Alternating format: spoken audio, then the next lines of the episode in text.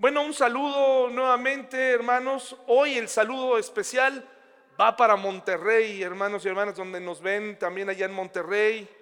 Específicamente a Sheila, nuestra tía Sheila, amiga Sheila. Eh, le mando un fuerte abrazo, un saludo, quien ella nos hace favor de escucharnos y darnos un voto de confianza también a través de Spotify o de donde ella nos escuche. Un saludo a Monterrey. Esperemos que la situación también ahí mejore con el agua o esté mejorando. Acompáñenme en una oración, hermanos y hermanas. Señor, gracias por esta linda mañana, por las bendiciones que nos das. Pongo en tus manos, en especial esta semana que comienza, a las familias que están teniendo situaciones en su vida cotidiana, Señor situaciones de acomodo, situaciones de dinero, los que tienen pequeños, pequeñas, que van a la escuela, que tienen que encargarlos, que tienen que irlos a dejar muy temprano, que tienen que reunirse luego para comer y, y hasta a veces las pequeñas cosas se complican. Las pongo, Señor, a estas parejas en tus manos, que Señor tú nos ayudes a configurar una rutina que no afecte su relación contigo, pero también, Señor, que no afecte su relación entre ellos.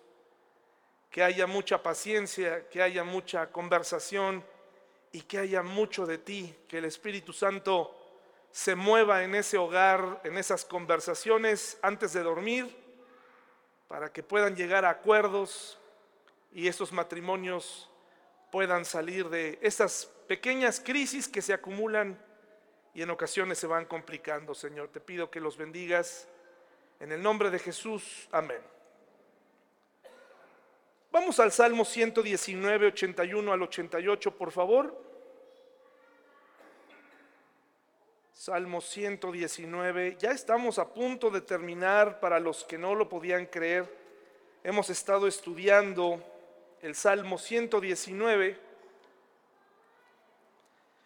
y este salmo es el más largo, el, capítulo más largo en la Biblia. Y es así porque cada letra es un acróstico para que en aquel entonces las personas que lo leyeran pudieran memorizar la ley. A través de un acróstico, cada, cada palabra para nosotros que está ahí es una letra del alfabeto hebreo. Y hoy nos toca la letra que se llama Kaf. Es la letra Kaf. No Kof, porque hay una que es Kof, más adelante, es Kaf. El Salmo 119, versículos 81 al 88. Un pesimista es una persona que está mareada todo el viaje de su vida.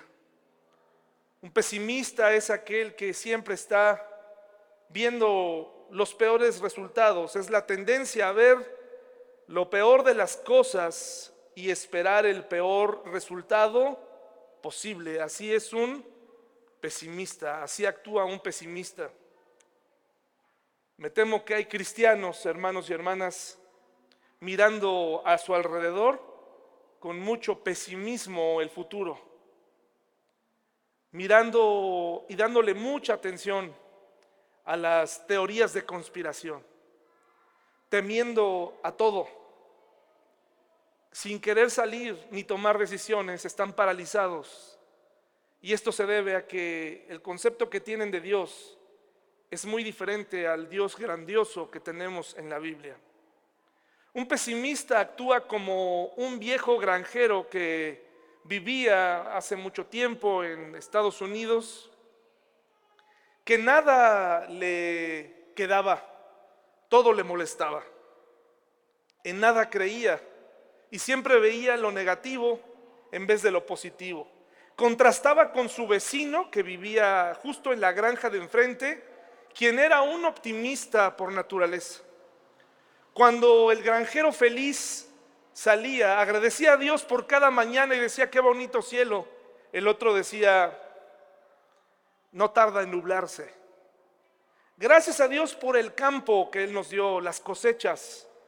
No tardará en llover, decía el otro, y se, y se van a arrasar y las perderemos todas. El otro salía y decía, qué hermoso el aire que podemos respirar. Y el granjero pesimista decía, quién sabe cuántas cosas no estarán en el aire que nos enfermen. Un día el granjero optimista decidió comprar un perro y entrenarlo de tal manera que fuera un perro, una mascota, un compañero excelente. Lo amaestró, se dice así, ¿verdad? Lo mandó entrenar para que lo acompañara en su cacería de patos. Lo entrenó tan bien que hacía cosas extraordinarias. Decidió invitar a su vecino pesimista a cazar. Y ya se imaginarán todo lo que el optimista y el pesimista hablaban.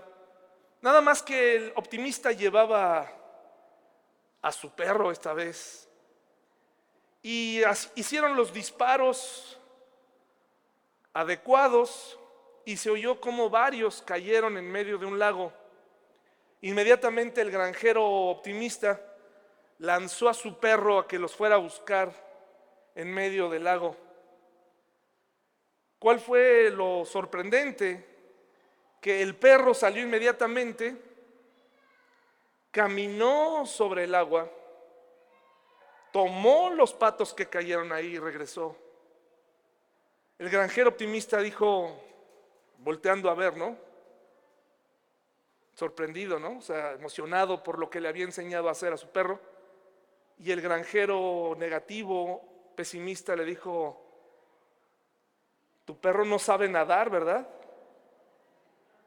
Siempre veía lo peor de las cosas. Me temo que aquí hay personas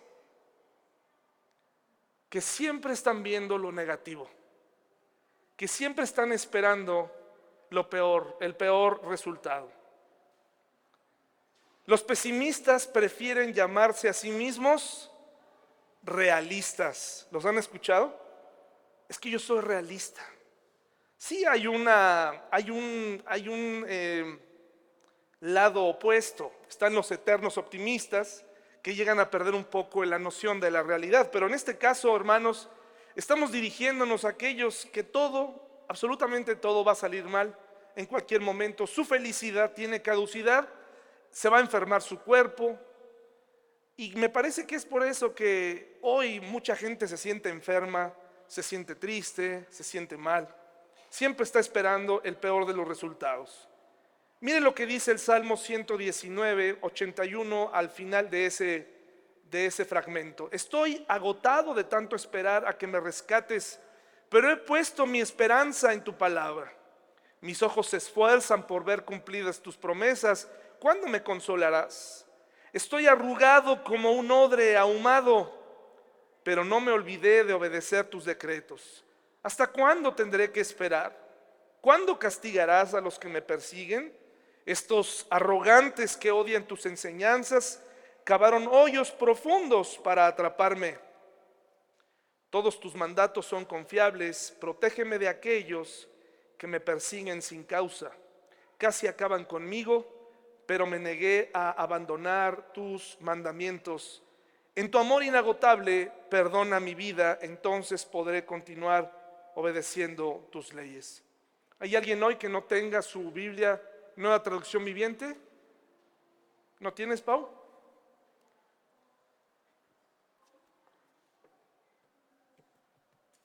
La iglesia acaba de comprar una, unas. Aquí tienes. De nada, una Estoy agotado, dice el, versículo 81a. Estoy agotado de esperar. ¿Qué cosa? Tu rescate.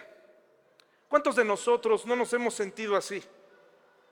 Hoy viniste agotado a la iglesia tu cansancio emocional, tu estrés de la semana llega, ya estás pensando en el día de mañana, ya estás eh, nervioso, nerviosa, ansioso.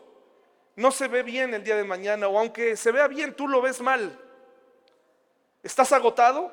El salmista también. Esta sensación de agotamiento, de pedirle a Dios, ¿hasta cuándo voy a ver algo diferente? ¿Hasta cuándo voy a sentirme vigoroso? ¿Hasta cuándo voy a entender la Biblia? ¿Hasta cuándo voy a salir de esto? Estoy agotado de mi situación familiar, estoy agotado de mi forma de pensar, estoy agotado, muy agotado. No hay pastor que me levante, no hay versículo que me ayude, no hay eh, terapia, no hay inversión, no hay dinero que me alcance para salir del agotamiento, no hay vitamina que me dé una mejor eh, vitalidad. Estoy agotado al grado de la depresión y mira, la depresión se tiene que tomar en serio. La depresión necesitas ayuda, necesitas ayudar a tu cuerpo. La depresión viene a consecuencia de nuestra caída hace muchos años atrás, miles de años atrás, pero con el tiempo la tristeza se convierte en depresión y te lleva a un círculo vicioso donde necesitas ayudarle a tu cuerpo con un poco de medicamentos, pero por supuesto también tienes que reconocer tu problema. Estoy agotado y agotado de qué? De esperar. ¿A cuántos nos gusta esperar? A mí no me gusta esperar. Una de las cosas que más ansioso me pone antes de abordar un avión es esperar. Si a mí me subieran directo al avión está bien, pero no me gusta que jueguen conmigo. Además de que digo, ¿por qué no me suben directamente? me quedo tres horas aquí, pero súbanme al avión. Me llena de ansiedad ver a la gente, a los niños, empiezo a generar historias y desafortunadamente, como vi muchas cosas, eso es de destino final y películas de ese estilo, me empiezo a imaginar cosas, no le den tiempo a mi mente, quisiera llevar una cartilla que dijera, por favor no le den tiempo a mi mente, déjenme pasar, por su bien, déjenme pasar, me voy a portar bien, nada más ya, acelérenle, métanle segunda y vámonos, despeguen, ya, se acabó, pero empiezo a tener, estoy agotado, me desespero. ¿A cuántos nos gusta esperar en la fila de algo? No nos gusta, quisiéramos, por eso es que se vende también cuando alguien te da un producto VIP, porque te aseguran que no vas a tener que esperar. La paciencia no es una virtud que todos, que todos tengamos, realmente nos falta. A mí me falta tener paciencia y la falta de paciencia trae agotamiento porque no tenemos lo que queremos. Nuestro cuerpo está diseñado, la caída, desde la caída siempre queremos más. Los ojos no se cansan de ver y los oídos de oír. Por eso es que ya somos tan exigentes y pesimistas. No hay película que nos guste, no hay destino que nos guste, no hay experiencia que nos guste, no hay sabores que nos gusten. Estamos agotados, estamos muy agotados. Estamos esperando que Dios nos rescate. Tenemos expectativas equivocadas. ¿Tú qué estás esperando el día de hoy que suceda en tu vida? ¿Qué resultados quieres ver en tu negocio, en tu matrimonio, que no ves que sucedan? Ya hablaste con un pastor, ya hablaste con otro, ya intentaste de todo, pero no se ven resultados, estás agotado. ¿Qué expectativas has generado? Una de las cosas que enfrentan muchos matrimonios es que se olvidan con quién se casaron se olvidan las circunstancias en las cuales se, en las cuales se casaron y es que en el noviazgo pasamos por alto muchas cosas. En el noviazgo, pues el fin era casarnos, estar más íntimamente ligados con esa persona. Así que dejamos pasar, digamos que aceleramos, no esperamos, nos saltamos algunas cosas y ya cuando estás en el matrimonio, cuando se trata ya de compartir, cuando se trata de organizar, cuando se trata de qué vas a hacer tú y qué voy a hacer yo, uno de los dos o los dos comienza a exigir al otro cosas que el otro nunca dijo que traería al matrimonio. Nunca le hicimos un análisis de, oye, ¿de verdad me vas a hacer una auditoría cada vez que te pida dinero? ¿De verdad me vas a pedir tickets por cada cosa que gaste? De novios pagabas todo. ¿Cuál es el problema ahora? ¿no? ¿De verdad te vas a poner así? Son falsas expectativas, cosas que no hablamos. Es que mi esposo es así, es que mi esposa es así, cambió, no es cierto. No cambió, hermanos y hermanas. Lo que pasa es que ahora, en la realidad, las cosas cuestan. Los tiempos, alguien tiene que ceder. Cuando yo recién me casaba, llegaba, siempre me ha gustado el fútbol americano, llegaba a mi casa y era fácil hasta cierto punto lidiar con Paola y decirle, Paola, mira, ya pasé todo el día contigo, voy a ver mi partido, por favor, No le podía decir no entres, ¿verdad? Porque no, pero puedes estar aquí junto a mí. Pero no me preguntes cosas profundas en este momento, ¿sí? No me preguntes qué pienso de la vida, no me preguntes qué pienso de Adán y Eva, no me preguntes de la predestinación, solamente déjame ver el partido. Pero ya cuando tienes hijos, quisiera encerrarlas a las tres en un cuarto, hermanos. Y dejar que, no me molesten, ahorita denme tres horas nada más. Denme tres horas. Falsas expectativas, ahora tienes que, no puedes darles tres, no puedes sacarlas de tu vida tres horas. Ahora tienes que ayudar, tienes que atender, tienes que apoyar, tienes que repartir mejor las actividades, tienes que ceder. Y con el tiempo vas aprendiendo que así es ceder. Lo que no se vale es culpar a la otra persona de lo que tú mismo acordaste al inicio o no acordaste. Eso es lo que no se vale. Si tú nunca le dijiste acerca de tu gran afición por el fútbol y ahora quieres aleccionarla, no se vale. Si nunca le dijiste de tu gran obsesión por los zapatos no puedes pedirle uno al mes ahora. Es, momento de ponerse de acuerdo. Las expectativas lo cambian todo. Y ahora, ¿qué estás esperando de Dios? Cada vez que algo sale mal, le pides a Dios ayuda, oras a Dios, le dices, Señor, te, prometo que me voy a portar bien, ya voy a ir a la iglesia. Queremos soluciones inmediatas. El salmista dice, estoy agotado de tanto esperar. ¿Qué dice? ¿A que me rescaten? No, a que me rescates. Ya él ya tiene un culpable. ¿Sí? A que me rescates. Tú prometiste rescatarme y no me has rescatado. No has hecho nada. Seguimos con problemas financieros. Seguimos con problemas entre nosotros. Sigo con este problema de salud. Mi familia no cambia. Tú prometiste rescatarme. Estoy agotado y mi agotamiento me va a llevar a hacer cosas, Dios, que no quieres que haga. Así que mejor rescátame. Rescátame pronto porque si no voy a empezar a hacer tonterías, Dios. Y parece que nos preparamos para empezar a tomar una serie de decisiones desde el cansancio y el agotamiento espiritual y físico, error tras error. Una visión temporal para un problema inmediato, queremos una solución para poder continuar con nuestra vida temporal. A nadie nos gusta la carencia. Hace algunos años prediqué un, un sermón que se llamó Lo que te hace falta es la falta. Y Dios permite que nos falten las cosas para que valores lo que tienes. Si tú como hijo nunca has atravesado un momento de, de, una carencia, si tú como padre siempre intervienes para que tu hijo nunca le falten cosas, él nunca va a entender lo que significa valorar. Si tú entras inmediato en acción, está generando falsas expectativas y muchos niños que viven y niñas que viven así crecen pensando que Dios es un hombre, es una persona, es un ser a la que le puedes frotar la lámpara así, ¿no? Y sale el genio y le pides los deseos y los cumple así, pero a veces Dios, hermanos, guarda silencio y guarda silencio por un periodo largo hasta que aprendamos la lección. Así que tú y yo no somos dioses, ni eres Dios en la vida de tu hijo. Soluciones inmediatas. ¿A quiénes les gustan las soluciones inmediatas? Si pagas por un servicio, órale. De ahí que la pizzería esta, donde siempre ya hay fila, perdió la gracia. Porque siempre nos gustaba ir y dame mi pizza. Ahora ya tengo que esperar. Ah, pues ahora me voy a otro lado para castigarlos. Como si les afectara, ¿no? Nos gustan resultados inmediatos. Así nos gusta.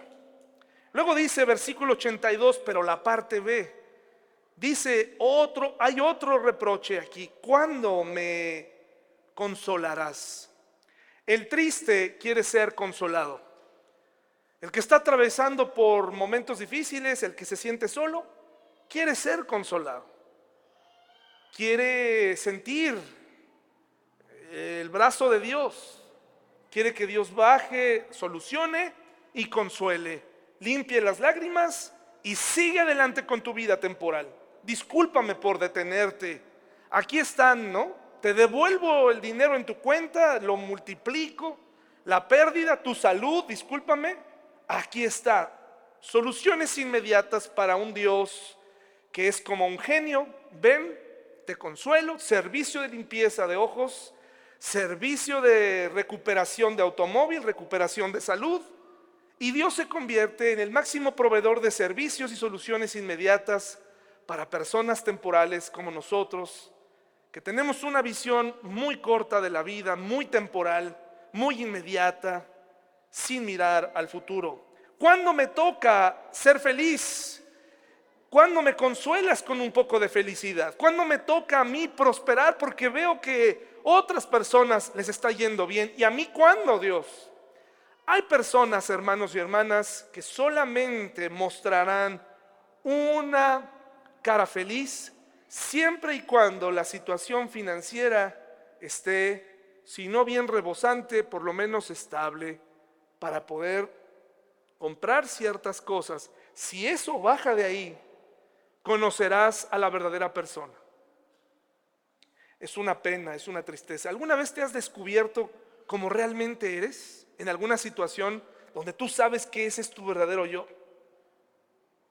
Yo aquí puedo tratar de ser muy ecuánime, puedo tratar de ser muy estable, pero yo sé que hay cosas que me descolocan, que me mueven, en donde ahí sí me voy a, alterar, donde me voy a mover, donde vas a conocer al verdadero David. ¿En qué situaciones conoceremos quién eres realmente? Cuando faltan las cosas, cuando alguien te acusa de algo que no hiciste, cuando alguien te lastima. En las iglesias, hermanos y hermanas, esto es muy común. Los malentendidos están a la orden del día. Por eso deshicimos el grupo de WhatsApp que teníamos porque la gente no puede ver con qué intención uno escribe las cosas. Si ya pusiste una carita, si ya el corrector dijo algo que no, ya te está llamando el hermano y te está diciendo, ¿qué quisiste decir aquí? Tus palabras fueron así, esto estuvo mal. No, y era una de aclaraciones, hermanos. Entonces, ¿cuándo me toca a mí prosperar? ¿Cuándo me toca que te vengues de la gente que me hace daño. ¿Cuándo vas a entrar a vengarte? Humíllalos delante de mí. ¿Cuándo me toca los fines, mis hermanos, y las motivaciones incorrectas? Obtener soluciones inmediatas del Dios de los servicios inmediatos para nuestra vida terrenal, temporal. Dice el versículo, el versículo 83a la primera parte. Dice, estoy arrugado como un odre ahumado. Así se sentía, conocen donde se almacena el vino. Ustedes saben que, bueno, esto lo aprendí hace poco porque en un trabajo me llevaron, me mandaron a una capacitación de Johnny Walker para aprender cómo se hacía el whisky. No, hombre, hermanos, hay una ciencia ahí. Hay gente con la que puedes hablar de esto horas y te van a explicar que, la malta, que... Bueno, una de esas cosas importantes son los odres, donde se almacenan eh, y que en la oscuridad y que la humedad y... Es todo un arte, hermanos y hermanas, que en la vida no te sirve para nada. Ya quisiera yo que en un problema con tu esposa le dijeras, oye, no, el odre está a temperatura, está, el odre está a temperatura correcta, no, no, no, no te divorcies de mí. El odre está bien añejo ya, el, vino está listo. Y que la esposa, ah, no, sí, ya está listo. Ah, perfecto. No sirve para nada ese conocimiento, ¿no? Pero se le paga muy bien a la gente por eso. Bueno, aprendí que el odre, las barricas son importantes. Este hombre decía, me siento como un odre viejo, desgastado. Cada vez voy a ser, tienen un tiempo de vida, la humedad me está corroyendo, me, estoy me voy a caer en pedazos pronto. Dios, si no haces algo por mí, me voy a caer en pedazos. Y, mira, me voy, a, me voy a reconstruir en otra religión. Voy a buscar otra religión, Dios. No me pierdas, Padre Santo, Padre mío, no me pierdas. Por favor, rescátame, consuélame. Porque mira ya cómo está mi condición, me estoy envejeciendo, Dios, me queda poco. Y Dios preocupado, ay, ¿cómo le haré? Como cuando no sabes de dónde sacar para comprarle algo a tu hijo tu hija que, que no sabes ya, que quiere la solución inmediata a su problema. Dice, hermanos, versículo 84a. Fíjense, ya empieza a desesperarse un poco. Dice, ¿hasta cuándo tendré que esperar? ¿Hasta cuándo tendré que esperar? Y dice la otra parte ahí, ¿cuándo castigarás a los que me persiguen? ¿Hasta cuándo? Ya el tiempo corre, lo necesito ya, ya necesito que tú actúes, necesito que hagas algo. Ya me estoy desesperando, Dios. ¿Hasta cuándo vas a actuar? La Biblia no se debe alterar, no se debe leer fuera de contexto, tenemos que leer todo. Y como ustedes lo acaban de ver, solamente leímos la primera parte de los versículos, pero no leímos la propia respuesta que el salmista se da. Esta primera parte que les acabo de decir es la visión de un creyente pesimista que ve a Dios como un medio para obtener sus fines. ¿De acuerdo, hermanos? Lo vuelvo, lo repito. Es una visión de un cristiano, de un creyente que ve a Dios como un medio para obtener sus fines. Estás aquí porque piensas que estar aquí te va a traer una bendición, te va a dar algo para tu vida temporal. Nos reunimos pensando que estar aquí te va a devolver la salud para que puedas seguir haciendo tu vida. Pero hermanos y hermanas, Dios no es un medio. Dios no es un medio, hermanos y hermanas. Dios es el fin. Estamos aquí para conocer a Dios. Y conocer a Dios nos va a traer cosas y nos va a hacer entender cosas si se lo permitimos, que a veces no van a ser tan agradables, que tienen que ver con atravesar y aprender del contentamiento, atravesar la enfermedad atravesar el valle de sombra de muerte, porque la finalidad de nuestra fe es conocer a Dios, es estar con Él.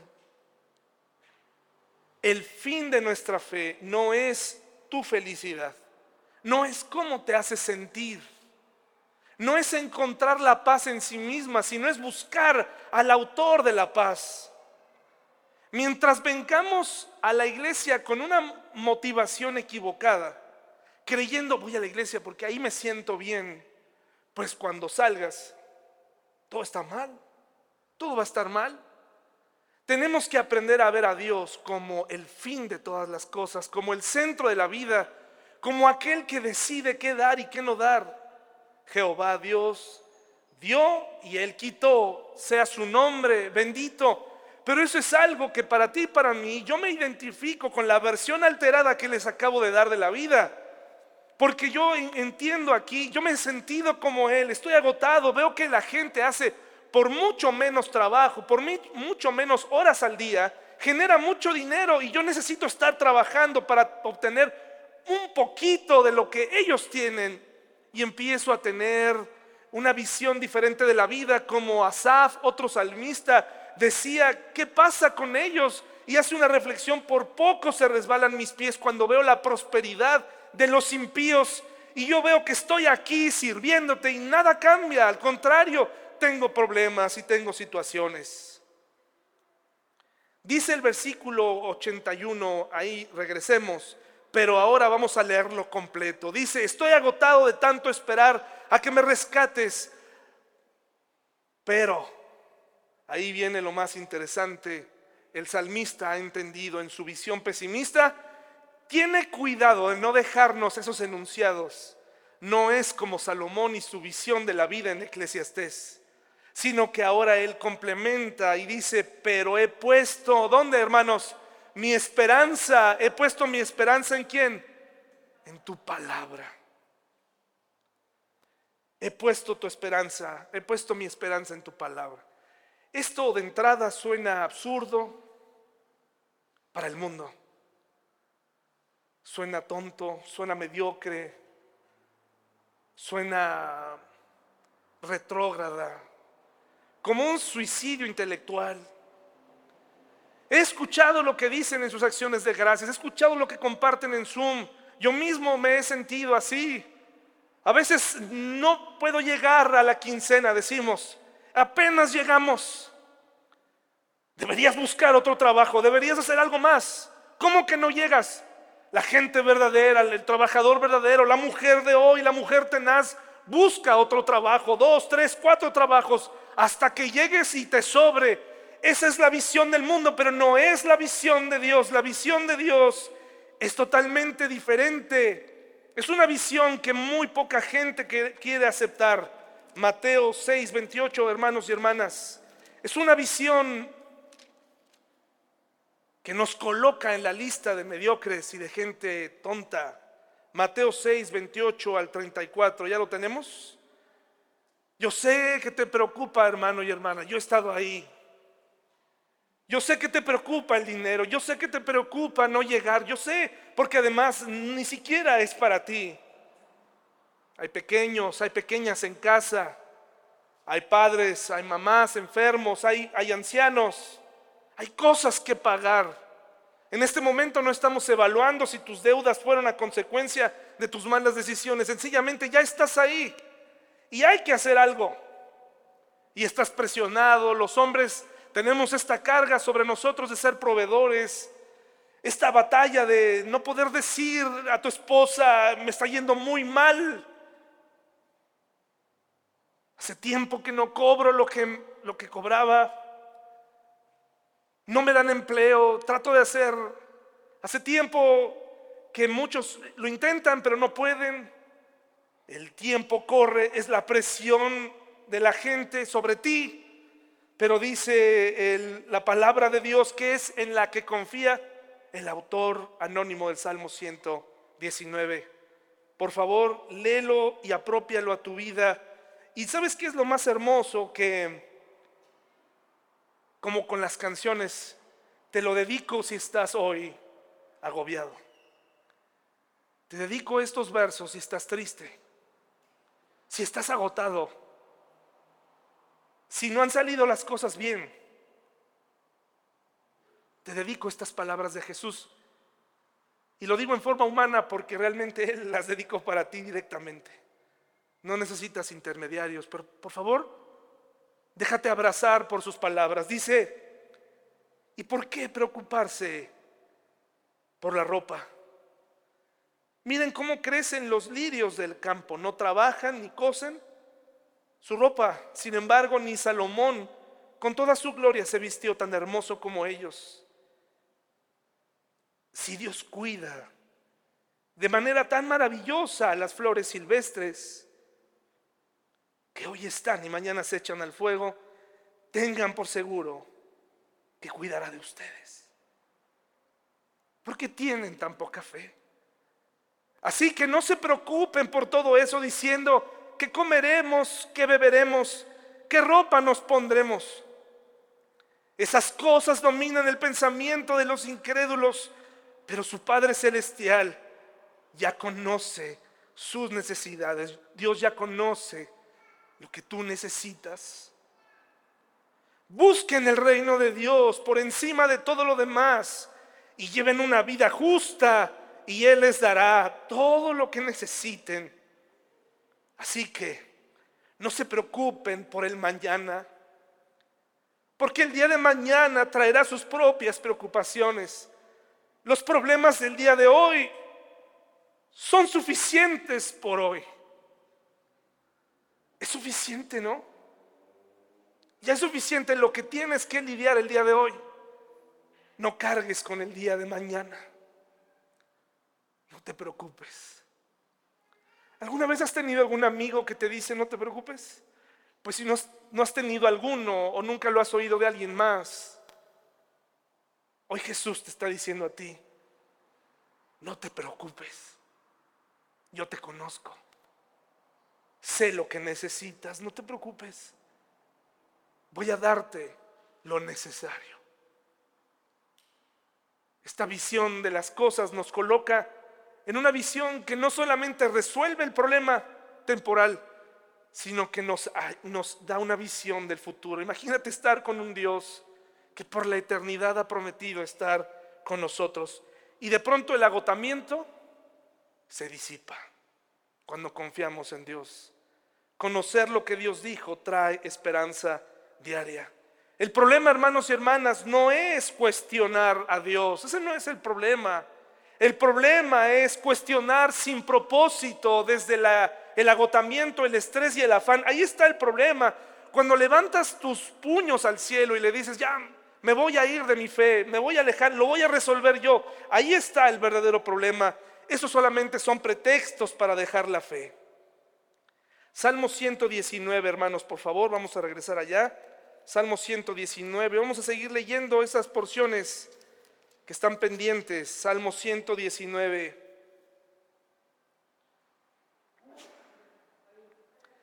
Salmo 119, versículo 82. Leímos el B cuando decía, ¿cuándo me consolarás?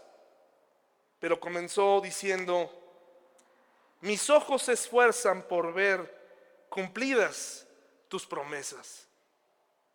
Todo se dirige a la palabra de Dios y a la confianza que debemos tener en Él. Y aquí dice, me he esforzado. ¿Cuánto te has esforzado por buscar y entender las promesas de Dios escritas en su palabra? ¿Cuánto te has esforzado? Te has esforzado cada vez más por estar más agotado. Eso todos lo sabemos. Estás más agotado que nunca, pero ¿cuándo? ¿En qué etapa de la vida? ¿A qué edad? ¿En qué momento vas a despuntar en tu vida cristiana? ¿En qué ¿Qué tiene que pasarnos, hermanos y hermanas? ¿Cuánta, ¿A qué edad uno madura en la fe? ¿Qué nos tiene que pasar para esforzarnos, para que se empiecen a ver resultados? Siempre seremos esas personas con poca fe.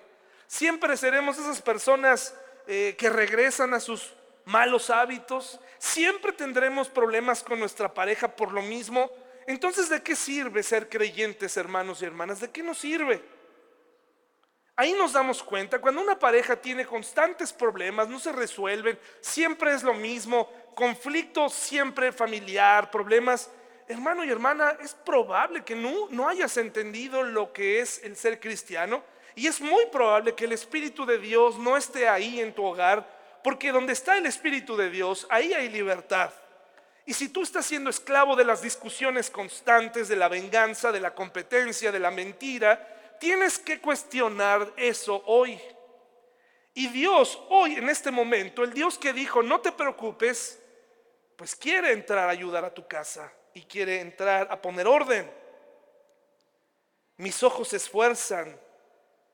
Estoy tratando de entender lo que Dios está haciendo en mi vida y no voy a dejar mi fe, no importa qué tan tentador suene esto. Versículo 83b. Estoy arrugado como un odre ahumado, pero no me olvidé de obedecer tus mandatos. Pequeño, gran detalle, ¿verdad? Sí, me estoy haciendo viejo, pero este cuerpo, dice la Biblia, se desgasta. No importa qué cremita te pongas acá, la arruga saldrá por el otro lado. No importa cuánto cuides tus rodillas, que hay que cuidarlas, te va a doler la otra rodilla. Porque el cuerpo está hecho para desgastarse, está hecho para envejecer y tienes que comprender que es un proceso, es un proceso normal, que cuando eres joven no te das cuenta, pero ya no eres el mismo. Y eso no está mal, es entender el proceso. Si eres joven, muy bien, qué bueno que estás aquí, aprovecha tu juventud. Si eres un adulto, aprovecha tu adultez y los privilegios de la adultez. Y si eres una persona mayor, no permitas que el pesimismo se vuelva en tu compañero. Porque cuando hay ancianos que permiten que el pesimismo se siente con ellos todos los días, se mueren de nada, hermanos y hermanas. El pesimismo y la visión de la vida los mata poco a poco, se mueren de nada. El pesimismo empieza a venir, no, es que ya no veo, es que ya no oigo. Es normal, es parte de la vida. Yo he visto jóvenes, eh, perdón, adultos muy fuertes todavía, que se comportan como verdaderos ancianos, hermanos y hermanas. Todo el tiempo están, no, es que eh, me duele, sí, está bien, no me interesa saber qué te duele.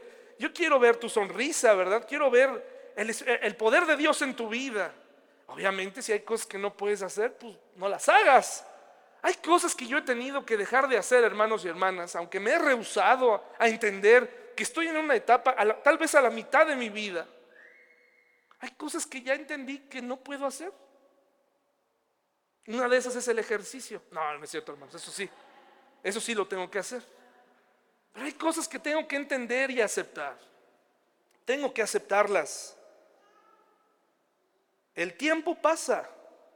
Estoy arrugado como un odre pero no me olvidé en obedecer. Que no se te olvide obedecer. No sirve de nada solamente recordar, sino obedecer lo que dice su palabra. Obedecer, pon en práctica la obediencia. No importa lo que suceda y lo que este, que este cuerpo se desgaste, yo voy a obedecerte, Dios. Yo te voy a obedecer.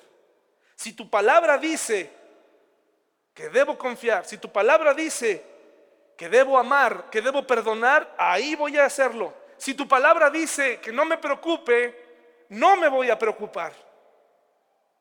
Y no estamos entrando en este momento, hermanos y hermanas, en, no le digas eso a él, porque, uy, si no, nunca va a buscar trabajo.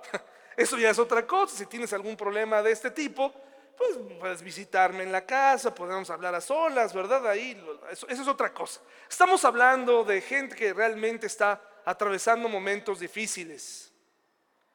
No importa lo que pase con mi cuerpo y que este odre se haga viejo y se destruya, yo voy a obedecer. Y ahí es donde hemos estado conociendo que nos cuesta mucho trabajo a la mayoría de nosotros obedecer. Porque nos sentimos muy capaces, nos sentimos muy fuertes, muy inteligentes, muy letrados, y por eso estamos en fracaso tras fracaso. Versículo 85 al 88, hermanos y hermanas, dice así. Estos arrogantes que odian tus enseñanzas cavaron hoyos profundos para atraparme. Todos tus mandamientos son confiables. Protégeme de aquellos que me persiguen sin causa. Casi acaban conmigo, pero me negué a abandonar tus mandamientos. En tu amor inagotable, perdona mi vida, entonces podré continuar obedeciendo tus leyes. ¿Hasta cuándo tendré que esperar? Dice aquí ¿Cuándo los vas a castigar? Pero luego dice aquí que Él va a esperar.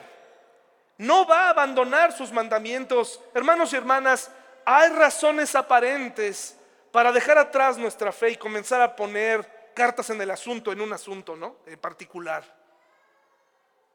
Hay situaciones que vienen a nuestra vida que parece que dicen, no, sí, aquí ya deja a un lado tu cristianismo y órale, aplica la violencia, ¿no? Aplica tu inteligencia y todo tu ingenio. Vamos, de una vez, hay razones aparentes. Tendrás en tu vida personas que van a hacerte dudar, relaciones personales, gente muy exitosa que te va a decir, ¿a poco tú eres cristiano? No, tú lo que deberías es buscar a un coach de vida. Buscar un coach de vida que te diga, tú lo que debes es decretarlo en tu mente. Decrétalo, piénsalo. Tú fija tu, mente en algo, ¿no? Pero así, que algo que quieras. Porque la mente, dicen, es muy poderosa.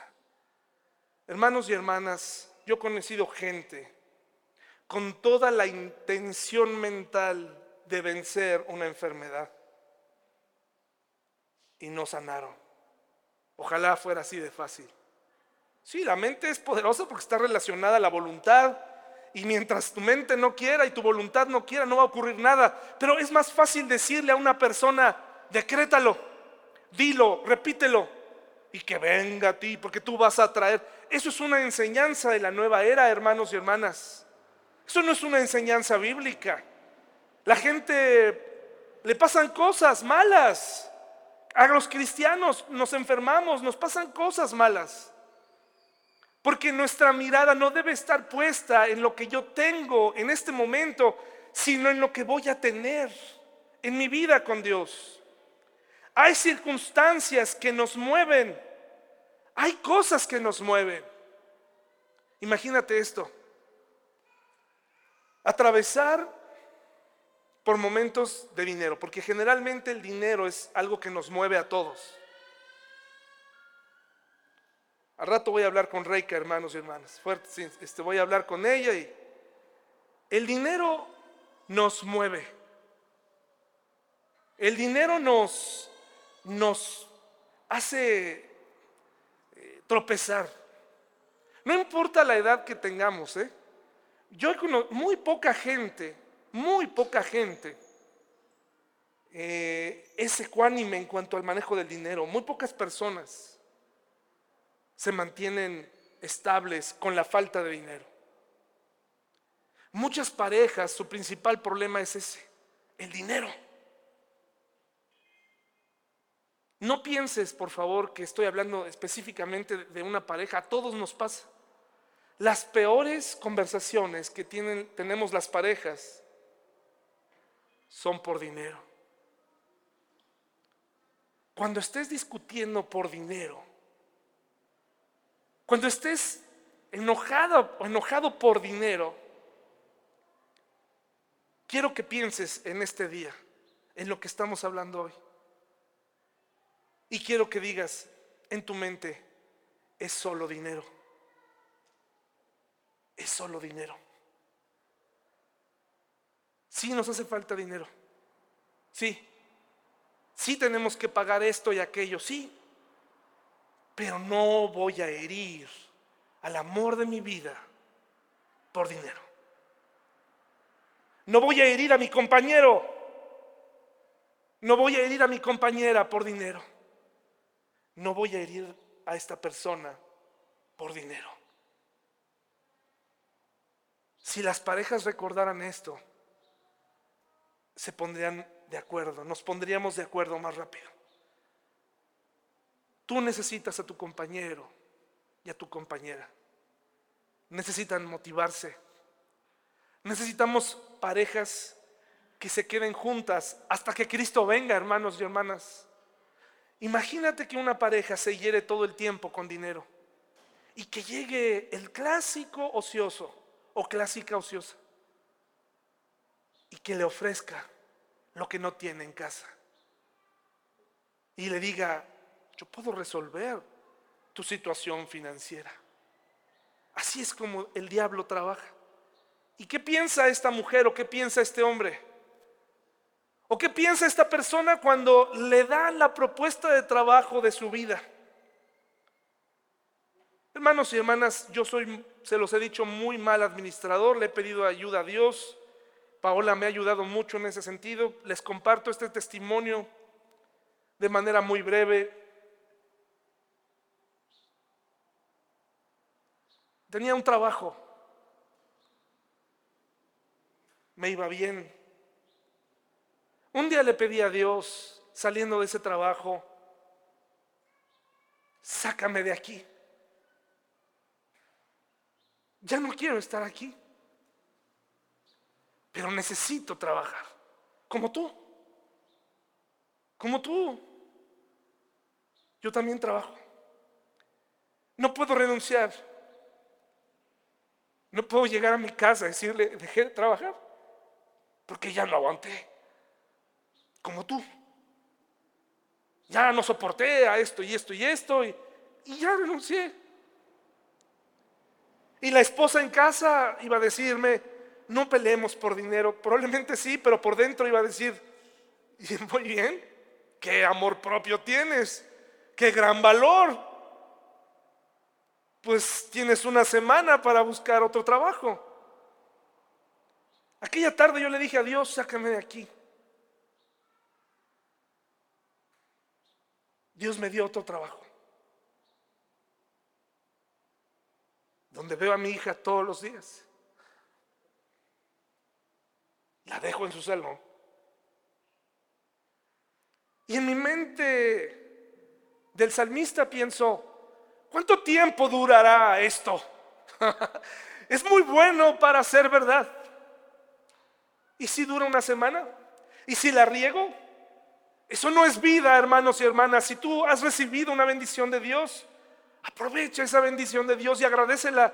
Que si Dios proveyó un día, proveerá otro día y proveerá toda una vida. Todo lo que quiere es nuestro corazón. Hay momentos donde me he cuestionado, ¿para qué seguir? ¿Para qué preparar un estudio para, para diez, para dos, para tres, que estén ahí a veces de malas. ¿Para qué venir a una iglesia en donde hay problemas, situaciones, donde hay gente que nada les acomoda? ¿Para qué? Porque no lo hago para, para ustedes, hermanos. Lo hago para Dios. Si tú estás en un momento en tu vida en donde parece que nada acomoda, que no tiene sentido venir, venir a una iglesia chiquita y no ves un campus aquí, donde no le ves futuro porque es muy pequeña, Piensa en esto, lo haces para Dios. Necesitamos glorificar su nombre y Él te sacará de ahí. Él proveerá lo necesario. No porque sea muy bueno, no porque yo lo merezca, sino porque esas son las prestaciones del verdadero jefe, del Dios en el que tú crees. Ahí se materializa la realidad de un Dios que interfiere en nuestro mundo para darnos algo maravilloso, algo diferente. No te aferres a lo que tienes en este momento. No, no, te, no abandones los mandamientos de Dios. No dejes tu fe. No pongas tu mirada en tu próximo ascenso. No pongas tu mirada en lo que te aleja de tu familia. Te lo ruego, no lo hagas. El tiempo pasa. Los niños crecen. No te conformes con la idea de tengo que tener más dinero para ser feliz. Eso es una equivocación. Eso es un error. Cuando tus hijos no quieran verte, no habrá dinero que alcance para traerlos de vuelta. En casa se empieza a edificar una vida con Dios. Tus hijos empiezan a creer quién es Dios en casa. Escuchan lo que hablas, escuchan tus preocupaciones. Mira lo que dice 2 Corintios 4, del 7 al 18. Quiero que sepas, hermano y hermana, que te entiendo. Mujer que trabajas, te entiendo. Que sales todas las mañanas a dar tu mejor esfuerzo y llevas años esperando una reacción de tu jefe en un mundo machista. Pero tu padre puede, sacar, puede proveerte algo mejor. No te va a faltar nada. Te entiendo a ti, hombre, que sales en las mañanas a tocar puertas, a trabajar. Entiendo, joven sin experiencia, que te piden experiencia para trabajar. Pero no pongas tu mirada en eso. No es lo mismo buscar trabajo con preocupación que yendo a, buscar trabajo, sabiendo que nuestro Padre acaba de decir, no temas, no te preocupes, tranquilo. Yo pagué por tu alma y también te voy a proveer lo necesario. Segunda Corintios 4 del 7 al 18, hermanos y hermanas, mire por favor lo que dice, ahora tenemos esta luz que brilla en nuestro, en nuestro corazón, pero nosotros mismos somos frágiles vasijas de barro que contienen este gran tesoro. Esto deja bien claro que nuestro gran poder proviene de Dios, no de nosotros mismos. Identifícate conmigo y con su palabra. Por todos lados nos presionan las dificultades. Pero dice Pablo, pero no nos aplastan. No te dejes aplastar. Si te sientes presionado hoy, no lo permitas. Dios no quiere hijos aplastados, hermanos. Dios no quiere hijos presionados. Estamos perplejos, sí, por todo lo que nos dicen afuera, tanta confusión de todo tipo. ¿Qué le van a enseñar a nuestros hijos? ¿Dónde van a crecer? En Australia ya se acepta gente que se cree gato, gente que se declara literalmente que se siente una sirena, cosas que aparentemente nos dan risa, pero que son graves de fondo, son graves, gravísimas. Estamos perplejos, no sabemos qué hacer, pero no caemos en la desesperación. Deja de mandar videos de conspiración, deja de creer noticias falsas, deja de promover el miedo, deja de creer en cosas. Si no te vacunaste, si no crees en las vacunas, está bien, pero deja de fundamentarlo a través del miedo y confía en Dios. Somos perseguidos, sí somos perseguidos. Un verdadero cristiano tiene pérdidas en el trabajo. Un verdadero cristiano dice, no, yo no hago esto, no agrada a Dios. Pero dice la palabra de Dios, no somos abandonados, no estamos abandonados, nunca abandonados por Dios. Se cometen injusticias, te dicen cosas feas, te calumnian. Pero tú no estás abandonado por Dios, porque actúas como si Dios te abandonara. Somos derribados, sí, hermanos, la palabra de Dios a través de Pablo te dice, sí, sí caemos. Sí, sí, sí nos derribamos, sí nos destruimos a nosotros mismos, ¿verdad? Nos, nos caemos, pero dice no destruidos. Estamos derribados, pero no destruidos. Y eso nos da la oportunidad de levantarnos. Mediante el sufrimiento nuestro cuerpo sigue participando de la muerte de Jesús, para que la vida de Jesús también pueda verse en nuestro cuerpo. Es cierto, vivimos en constante peligro de muerte, sí, hermanos y hermanas. Sales a carretera todos los días. Accidentes de tránsito han subido a casi el 10%. Sí, hermanos. Sí. Pero aquí dice, porque servimos a Jesús.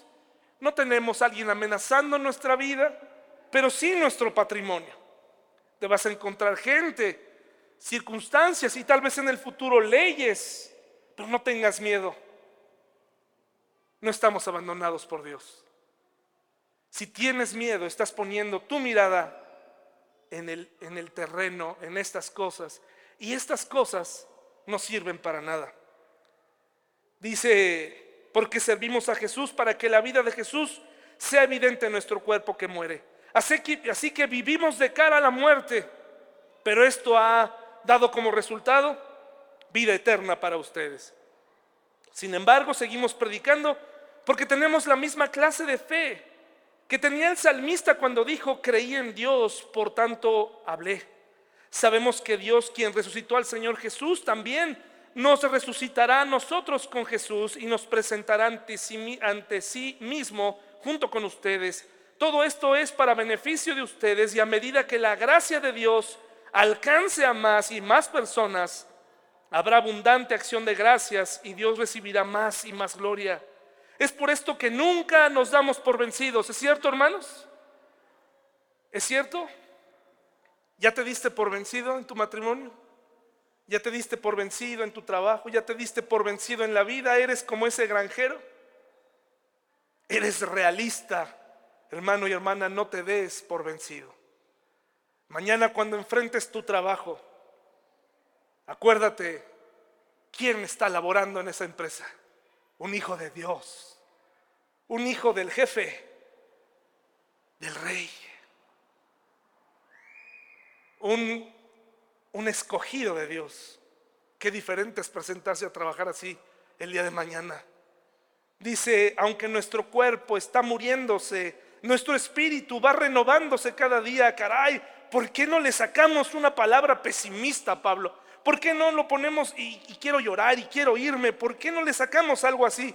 ante cada cosa nos da un mensaje de optimismo. Dice, pues nuestras dificultades actuales son pequeñas y no durarán mucho tiempo, sin embargo nos producen una gloria que durará para siempre y que es de mucho más peso que las dificultades. Así que no miramos las dificultades que ahora vemos, en cambio fijamos nuestra vista en cosas que no pueden verse, pues las cosas que ahora podemos ver pronto se habrán ido, pero las cosas que no podemos ver permanecerán para siempre, hermanos y hermanas. Nuestra mirada puesta en Dios. Dios como el fin, no el Dios como el medio. Dios es el fin de las cosas. Abraza a tu familia y camina para allá en las dificultades. Pon la mirada puesta allá. Y como dice Pablo, un día nos reuniremos con el Señor porque compartimos la misma fe. Vamos a orar hermanos, vamos a ponernos de pie, por favor, y vamos a Vamos a terminar. Nuestros hermanos que nos ven por YouTube, la gente que está atravesando problemas, dificultades diarias, no se preocupen, no se den por vencidos. Dios vive, hermanos, y Dios vive en ti, y Dios vive en mí. Señor, gracias por tu misericordia, por la realidad de la vida que nos has dado a través de tu Hijo, Señor. Viniste a cambiar nuestra forma de ver las cosas, pero a veces volvemos a lo mismo quisiéramos ver de forma más rápida los resultados económicos, que no les faltara nada aparentemente a, la gente que amamos, pero ahí no está el problema. El problema está en que nosotros, Señor, no confiamos en ti. No les enseñamos a nuestros hijos a tener una relación contigo. Les enseñamos a pedirte cosas cada mañana, pero no les enseñamos a amarte por toda la eternidad. Te pedimos, Señor, que bendigas a todos los varones que trabajan, que salen, que manejan, que administran. Ayúdalos, Señor. A todas las mujeres, profesionistas o no, las que se quedan en casa y las que salen, las que venden, Señor, las que administran, las que tienen puestos importantes en empresas, las que tienen gente a su cargo. Ayúdalas, Señor, que nunca olviden si tienen hijos, que tú les diste un papel muy importante, Señor. Bendícelas y bendice el trabajo de sus manos. Ayuda a nuestra iglesia, Señor, por favor, que nunca nos desviemos y que no veamos la iglesia como un medio nada más, sino que sea un fin, servirte todos los domingos, todos los días de nuestra vida, hasta que tú nos lleves, Señor. En el nombre de Jesús, amén.